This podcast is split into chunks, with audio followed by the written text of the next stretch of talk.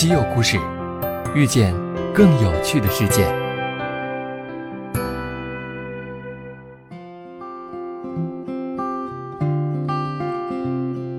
西门子调频一八四七的听众朋友们，大家好，我是小呆哥。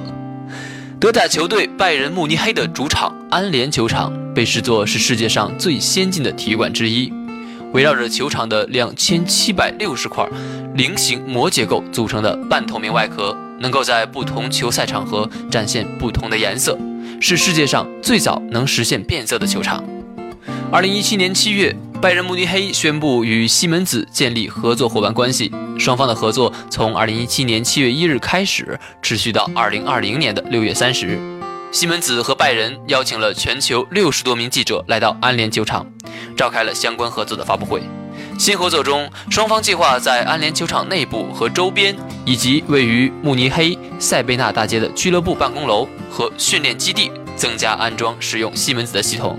其中，在电力工程、楼宇科技、安全与安保技术，针对本地公共交通的智能交通解决方案和交通管理系统等方面，部署软件以及基于云的服务，将成为双方合作的重点。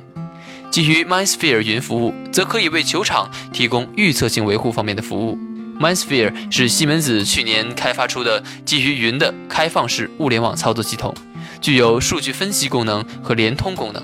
它可以实现体育场的自动化管理，例如实时监控电力、供热、通风和空调。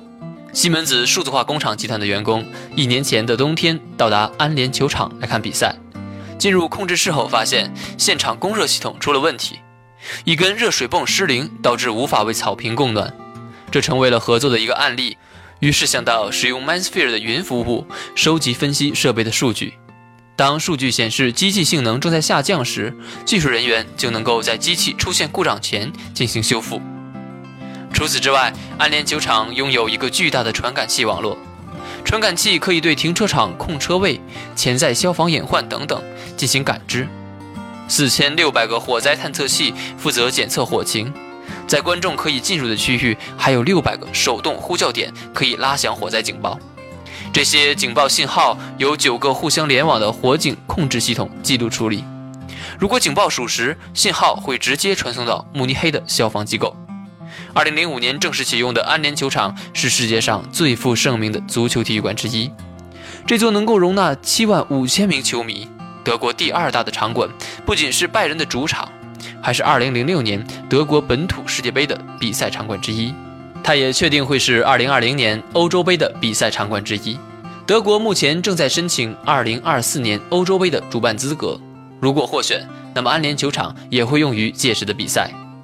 根据2014年的数据，自2005年建成，超过2300万人参观了安联球场，每年320万的参观人次，让安联球场超越德国知名建筑新天鹅石城堡，成为巴伐利亚州参观人次最多、最受关注的景观。和其他一些能够举办演唱会的场馆不同，安联球场的职能只有举办球赛，这也使得它与足球相关的属性变得更重要。在谈到球场内最重要的科技时，专门为草坪提供人造灯光是屡次被提到的话题。安联球场上空环绕着一个三十六度的顶棚，遮挡了阳光，于是需要在草坪上方安置人造灯光的装置。安联球场的工作人员介绍说，夏天倒没什么问题，冬天的话会错过阳光，有时候还会有一些云遮挡，或者出现整个礼拜都下雨的情况。这就是用这些人工阳光的原因。四十八小时照球场的一边，然后四十八小时换另一边。在球迷能够感知到的方面，最瞩目的是安联球场的两块欧洲最大的视频墙。过去三年，拜仁平均在休赛期会花费八百到一千万欧元维护或翻新球场设备。今年休赛期的一千万英镑投入中，有二百万用于改扩建使用了十二年之久的视频墙。两块新的 LED 视频墙总面积达到二百平方米，是之前的两倍。作为给在南北转弯处上层球迷的服务，视频墙背面还安装了一个额外的小视频窗，安插在球馆外壳超过三十万的 LED 灯管，能够让外壳展示出一千六百万种颜色。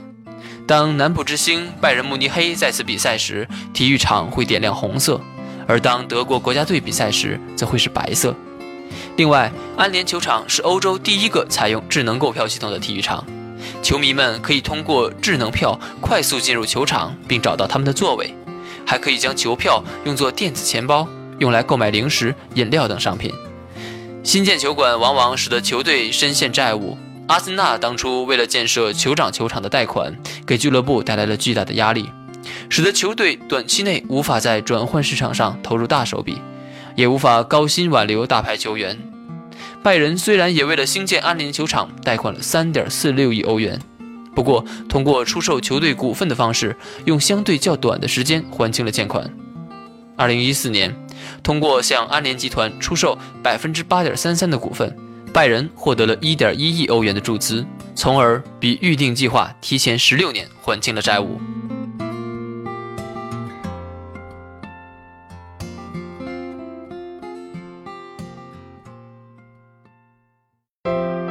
订阅稀有故事，用知识唤醒你的耳朵。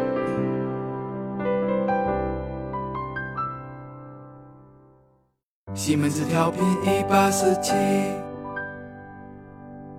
西门子博大精深，同心致远。